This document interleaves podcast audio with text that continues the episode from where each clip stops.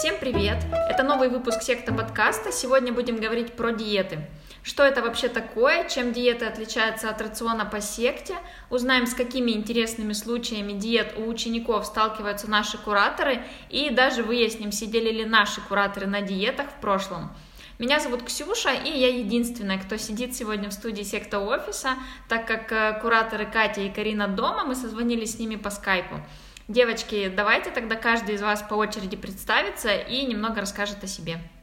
А, всем привет, а, меня зовут Карина, я в секте с 2015 года, и сейчас я являюсь куратором дистанционного направления и VIP-направлений. А, в свое время я практически не пробовала диеты, но очень много о них знаю. Отлично, Катя, теперь твоя очередь. Угу, всем привет! А, я сейчас являюсь координатором волонтерского института и вип-куратором. Раньше также работала на дистансе и являюсь частью команды секты с 2014 года. А, я пробовала различные диеты, но мой опыт был непродолжительным в итоге этих диет я пришла к секте. Надеюсь, что будет интересно рассказать и поделиться своим опытом. Супер, давайте тогда начнем и поговорим про разницу между диетой и рационом и чем э, то питание, которое мы предлагаем на наших курсах, отличается от диет. И что очень часто к нам приходят ученики с запросом, что у вас тут диета, я сейчас на ней посижу 9 недель, дальше пойду и будет все классно и здорово, но, естественно, в конечном итоге они понимают, что это совсем не диета, и что можно есть, можно тренироваться, и все это будет в радость, и продолжать придерживаться здорового питания это не так уж и сложно. Давайте тогда более подробно вот именно про это и поговорим. Кто начнет? Давайте я начну. Ксюша верно сказала, что ученики приходят и думают, что это диета, потому что они даже порой в процессе а, переписки говорят, что я там вышел из диеты, и еще что-то в этом роде, что а, сейчас я там вернусь к диете, или у меня был срыв. Вот эти некие а, понятия диетического поведения, они часто очень присутствуют. И, а, наверное, самое главное отличие диеты от а, здорового рационального питания заключается в том, что диета имеет ряд ограничений, да, mm-hmm. а питание прежде всего имеет какие-то принципы, то есть это не какие-то строгие рамки, в рамках которых ты должен находиться. Это всегда гибкая такая достаточно система, которая позволяет тебе отходить от нее, а, искать разные варианты, и это некий такой фундамент, на который которым ты всегда опираешься, но верхушку ты всегда можешь менять. Карина, есть что добавить? А, я полностью согласна с Катей, могу добавить только то, что а, диеты подразумевают, в, в основном подразумевают временные ограничения, а, помимо жестких рамок, жесткого, жестко прописанного рациона. И также оказывают большое давление именно на эмоциональное состояние человека, что впоследствии тоже является причиной срывов. А какие распространенные диеты среди учеников, которые приходят к нам на курс? Я уверена, что их очень много, и как они потом реагируют на то питание, которое предлагается им на курсе? А, мне кажется, можно выделить такой топчик, наверное, диет, которые самые популярные. Это дюкант, самый такой главный, базовый, из которой... Но дюкант тут равно же белковое, да, и там низкоуглеводное, что-то вот они наравне примерно идут. Это, наверное, самое распространенное. Естественно, как следствие от нее идет это страх а, различных круп, это страх а, макарон, паст различных, потом хлеба. Это прям вот люди, самое, наверное, трудное трудно а, убедить человека, что ему нужны все-таки углеводы, да, и то, что его порой а, переклинивает на сладком, это также и физиологический фактор, да, что его организму не хватает а, сложных углеводов, и он начинает а, добирать, собственно говоря, эту энергию из более доступного. Вот, затем а, различные овощные, это тоже такой момент, который очень часто прибегают ученики, типа я посижу несколько дней на овощах, у меня все идет, и, и я вообще красавчик. Но это работает ненадолго. И самые популярные, это, наверное, монодиеты, да, которые тоже а, гречневая, на кефире, яблочная, вот такие они самые популярные и находятся в топе самых диет, которыми к нам приходят ученики. Но бывают и другие, которые порой вызывают такое опасение, страх и а не знаешь, как человек решился на такое. А это какие? Ну, например, голодание в течение недели, да, я сидел там на воде, я сидел на сухом голодании, и ты такой думаешь, божечки, как ты жив? А они сами это выбирают или это все-таки им рекомендует специалист?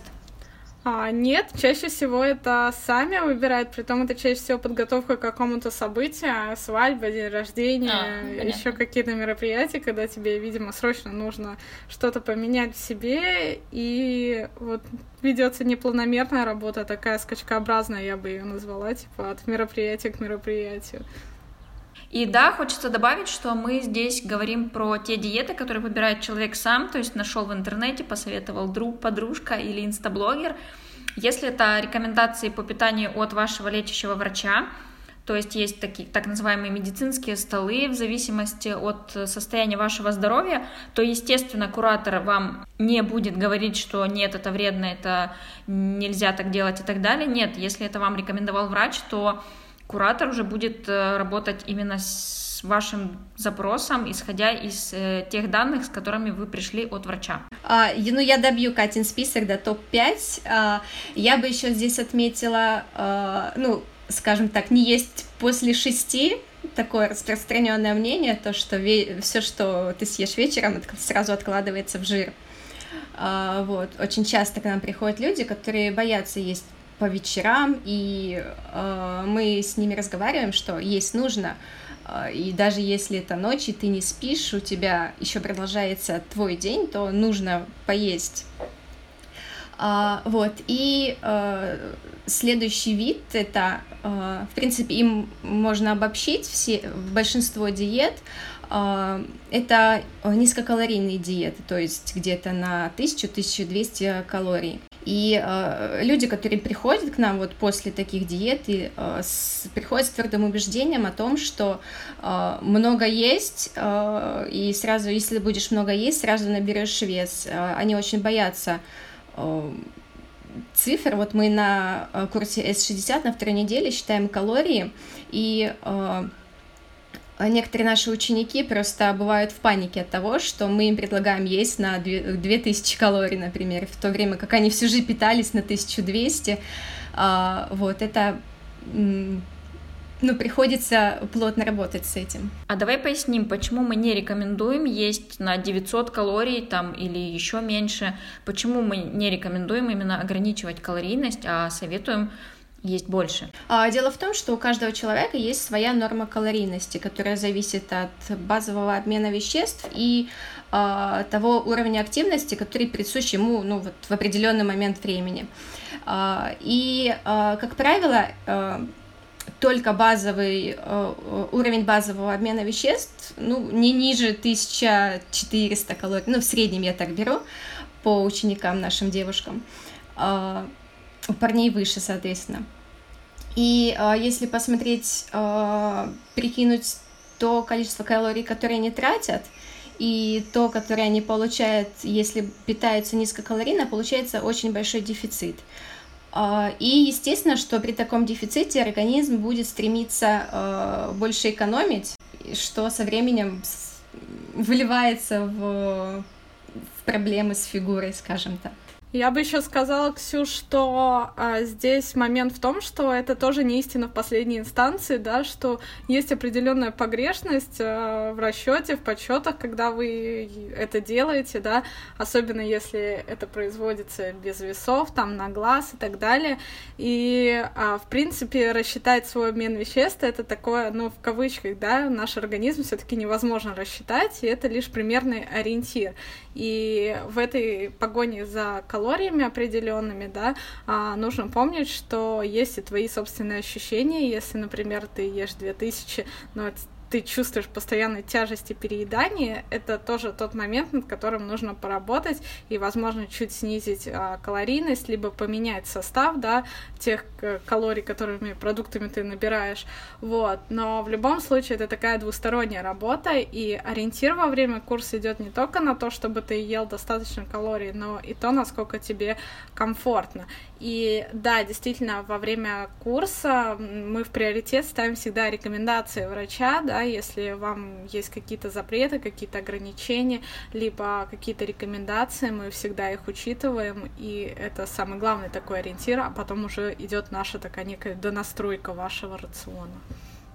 Да, от тебя хочу добавить, что я уже не раз высчитывала свой а, базовый обмен веществ, и, естественно, он всегда меняется от нагрузки, если я тренируюсь там 5 дней в неделю или 3 дня в неделю, но он всегда у меня был где-то выше 2000, но мне некомфортно так питаться, то есть мне комфортно, если у меня там рацион состоит, э, точнее, где-то на, на 1500-1700 калорий, и это все как бы очень индивидуально, Катя права. Да, вот я сейчас прохожу, кстати, буткэм как раз, и у меня тоже есть проблема, что я не доедаю, не добираю калории, и а, я начала их подсчитывать, чтобы посмотреть просто, сколько я ем примерно. И в летний период у меня всегда, в принципе, меньше калорий за счет а, жары, там, да, что меньше хочется есть, больше пить.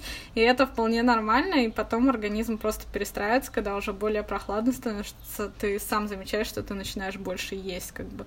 Вот. И от погодных условий тоже зависит то, как ты ешь и сколько ты ешь, в принципе. А, раз уж зашла речь про буткемп, давайте тогда поясним, почему на наших сезонных курсах, а, то есть это летом, зимой, мы советуем какое-то другое питание, отличное от наших основных программ, где у нас еженедельные эксперименты, челленджи и где у нас более плавный вход. А, вот. А на буткемпе, например, сейчас у нас палеодиета и пирамида, и почему же все-таки мы советуем вот попробовать другие типы питания? Давайте я, я, я скажу. А, ну, во-первых, наши сезонные программы, они э, короткие по времени, то есть от двух ну, примерно месяц, по-моему, да, они у нас э, проходят, то есть э, короткий промежуток времени, и за этот промежуток, э, если попробовать на себе какой-то определенный тип питания, например, палеопитание, то навредить себе сложно, то есть э, вогнать организм потом в компенсацию. Нет, этого не случится, если все делать грамотно. А, вот. А, но при этом такой вот смена рациона может быть хорошим толчком к изменениям, а, потому что это все-таки новые условия для организма, и ему приходится как-то адаптироваться к этому. А, вот так вот интересно ему становится, и он худеет. И да, здесь еще важно добавить, что если у вас расстройство пищевого поведения, то мы не советуем на сезонных курсах э, экспериментировать с питанием и очень осторожно э, работать с этим вообще в принципе. А если вы давно уже в этой теме, то есть в теме ЗОЖа, правильного питания, то такие эксперименты, наоборот, как раз помогут вам еще лучше узнать ваш организм, а тем более, если вы никогда не пробовали там, например, ту же обратную пирамиду, то вы заметите очень классные изменения. А, могу сказать про себя, я отказалась на буткемпе от глютена, и это было очень интересным опытом, потому что, наверное, впервые с 2013 года, впервые с того момента, как я проходила секту, я так э, глубоко занялась своим питанием, я искала новые продукты, я э, готовила себе рисовые лепешки, и оказалось, что достаточно много продуктов без глютена, и это, ну, это было очень интересным опытом. Не могу сказать, что что-то сильно изменилось, то есть, скорее всего, у меня ну, нормальная переносимость глютена, но это был очень классный эксперимент, и я вообще не жалею, что попробовала. А, также, кстати, еще есть э, периодическое голодание, и мы же советуем, да, его на курсе? Да, мы проходим на четвертой неделе 60, периодическое голодание. Также мы предлагаем там трехразовое питание как альтернативу для выпускников, которые уже попробовали периодическое голодание. Вот. И да, тут действительно организм такой, можно сказать, а, что началось-то, нормально же питались. И начать иначе адаптироваться, да, потому что здесь еще стоит сказать, что мы всегда живем в разных условиях, то есть э, внешние условия меняются. Сейчас вы привыкли так питаться, потом вы поехали в отпуск, питаетесь иначе. И как раз вот такие эксперименты, они помогают тебе в дальнейшем спокойно адаптировать без каких-то шоковых ситуаций. Ты такой знаешь, ага, тут нет, например, не знаю, там мяса. Ты такой знаешь, у меня есть, ну, там, а, горох, маш, фасоль и так далее. А я помню, когда я приехала в Турцию, начала есть булгур, мне такой турк подбежал, вы знаете, что такое булгур? Я такая, ну да. Вот, и да, как раз в таких ситуациях, а, когда ты приезжаешь в какие-то иные условия, либо вообще можешь находиться там в какой-то поездке, командировке, где тебе нет возможности питаться регулярно, как ты привык, например, то трехразовое питание это шикарный выход из ситуации, когда у тебя есть завтрак, обед, ужин, и ты можешь спокойно регулировать там и калорийность, и распределение продуктов в течение дня и так далее. А можешь вообще сделать совершенно иначе и, например, сделать периодическое голодание, если у тебя магазины рано закрываются, как в Финляндии. И вот мы подобрались к самому интересному, к историям наших кураторов, и сейчас раскроется тайна, на каких же диетах сидели э, Катя с Кариной и чем это все закончилось. Я вообще сидела э, за свою жизнь на двух диетах, ну точнее на трех. Э, где-то в школьном возрасте и в начале студенчества я пыталась не есть после шести. И обычно мое после шести перетекало в не есть после семи, потом не есть после восьми, ну и завершал. Очень... После шести нельзя, но после семи уже можно. Да, и очень, очень плавно я, в общем, выходила из этой диеты. А, и уже перейдя в секту, я поняла, почему у меня это не работало. В принципе, это рекомендация неплоха не есть после шести, и мы ее даем Uh, уже на, старш, на старшей неделе, на девятой неделе мы предлагаем попробовать uh, такой эксперимент, то есть не есть где-то за 4-5 часов до сна. Uh, но при этом нужно учитывать, что надо выстроить, надо есть в течение дня вообще, в принципе. Вот. Надо более-менее грамотно выстроить свой рацион, чтобы вот потом после шести не испытывать жуткий голод. Uh, вот. Также у меня была, был опыт uh, белковой диеты. Я помню, там было всего 4 или 5 продуктов. Сыр, яйца, курица и еще что-то. Я неделю на ней продержалась, скинула пару килограммов. Uh, и они вернулись где-то через неделю обратно. А, и третья моя попытка была, это все было еще до, до сект, третья моя попытка была э, монодиета на гречке, а, была гречка и кефир потому что на одна... я, я подумала, что на одной гречке все-таки скучно как-то будет сидеть, надо разнообразить свое питание, вот, и поэтому э, гречка с кефиром была у меня где-то пару дней. Вот, потом я сказала, что к черту эти диеты, я больше никогда не буду на них сидеть, я буду, лучше буду э, есть. Толстенькой, но счастливой. Да, примерно так. А, вот, ну, в общем, у меня опыт не такой большой был, но а, я себя, не скажу, что я себя мучила этими диетами, да, было сложно, но я не не мучила себя тем, что надо, надо, надо. Ну, не получилось и не получилось, ладно. Карина сказала вначале, сидела на трех диетах, у меня прям фразой второй пошло, одной не наедалась.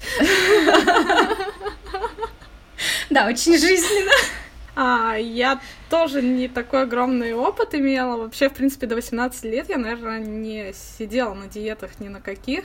Вот. И потом я поняла, что, наверное, нужно попробовать, раз все сидят там, что вообще происходит, почему все сидят на диетах.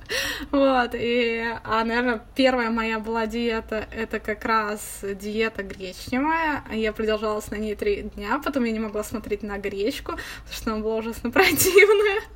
Вот. И я ее быстренько свернула. Не знаю, какой у меня был вес и какой был отвес в тот период, но я знаю, что мне было очень голодно, и меня тошнило уже от гречи.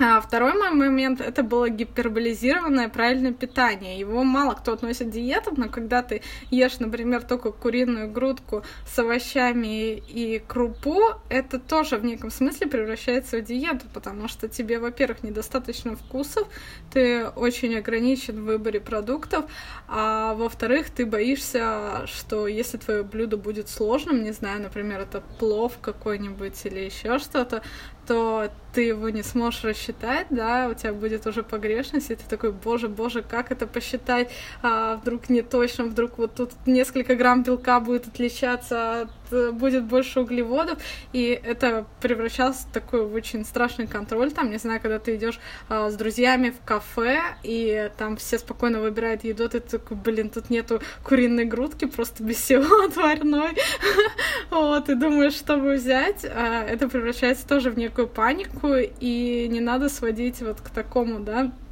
моменты, когда ты гиперболизируешь какие-то принципы и сам себе эти ограничения ставишь. Тут стоит сказать, что в большинстве своем мы сами себе их придумываем, ограничиваем себя и потом не можем от этого уйти.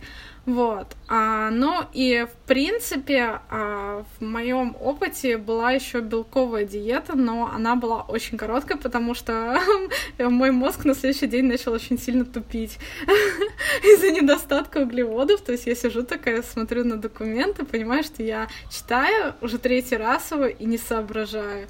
И это дико влияет на продуктивность работы. И, естественно, в тот момент я свернула быстро этот э, эксперимент свой, перформанс. и поняла, что нет, пойду-ка я поем что-то нормально. Вот, потому что действительно не зря есть три нутриента, да, в нашем питании белки, жиры, углеводы, то и то, и то нужно, и то э, каждая выполняет свою функцию определенную, и организм зависим от них. Кстати, я еще вспомнила, что ведь когда человек приходит к нам на курс после диеты, то угу. у него же идет набор веса, правильно я понимаю? А, расскажите, вот как вы с этим еще работаете? Да, есть момент компенсации, а особенно если человек только приходит, только после диеты.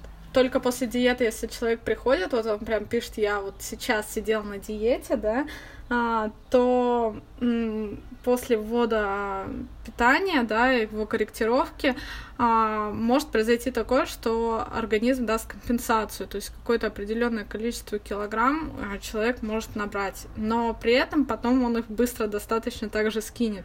А мы стараемся предупреждать об этом учеников, чтобы они не пугались, потому что все равно, когда человек идет худеть, а у него идет набор веса, а, для многих это шоковое какое-то состояние, такой смысле. Я тут пришел худеть, я тренируюсь, я э, правильно питаюсь, а у меня вес не скидывается, а наоборот набирается. И а, здесь человек в таком стрессе, некоторые хотят даже бросить курс в этот момент, а, поэтому всегда стараемся уже на первой неделе разбирать физиологию похудения, да, почему происходит так, а не иначе. И как раз почему организм в этот момент а, берет как бы свое, то, что недополучал перед этим, и потом также быстро его отдает, понимая, что да, еда есть всегда, меня покормит, мне нет смысла запаскать, запасать это все в жировую прослойку, вот она еда, если я захочу, я поем, если не захочу, то не буду есть, и мне не надо а, делать глобальные запасы вокруг себя.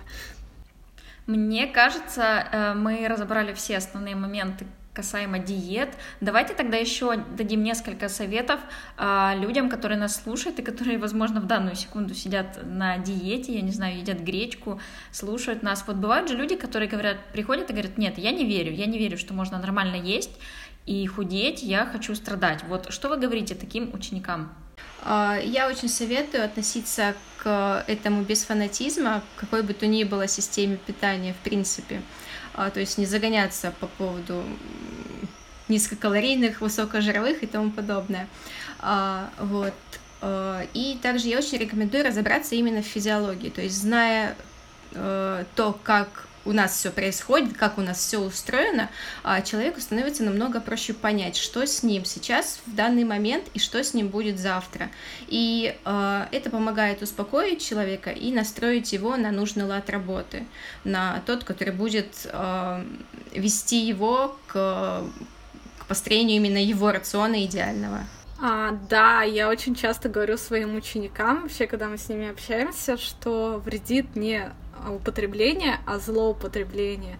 То есть ничего не будет, если вы съедите булочку здесь и сейчас, насладитесь, и она там... Часто ученики говорят, что вот я ем булочку и чувствую, как на моей попе уже выплывает эта булочка где-то на боках.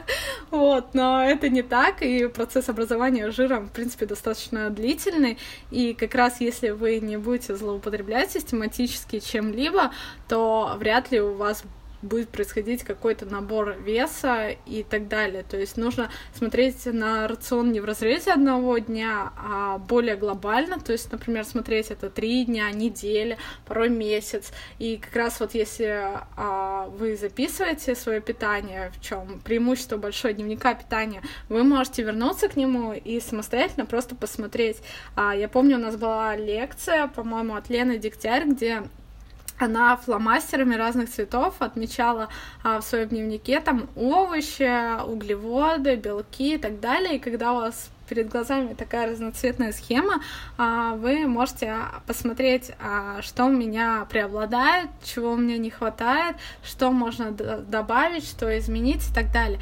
То есть аналитически относиться к этому и не стремиться изменить резко все. Это очень частая ошибка, когда люди приходят, э, например, они ели один раз и резко начинают есть шесть раз в день. Конечно, им будет очень дискомфортно.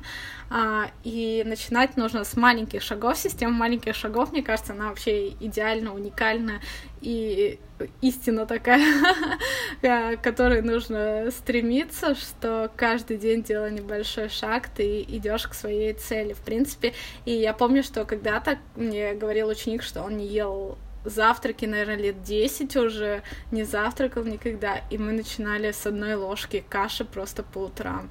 То есть он съедал ложку, и окей, ты молодец, позавтракал. И так он пришел к полноценному завтраку в 400 миллилитров и наслаждался жизнью. На этой позитивной ноте будем заканчивать. Э, спасибо, что нас слушали. Ставьте нам оценки в Apple подкастах, Google подкастах, во ВКонтакте, вообще везде, где нас услышите.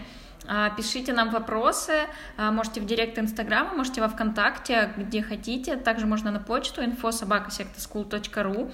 И до новых встреч. Пока-пока. Спасибо. Пока-пока всем. Спасибо. Пока.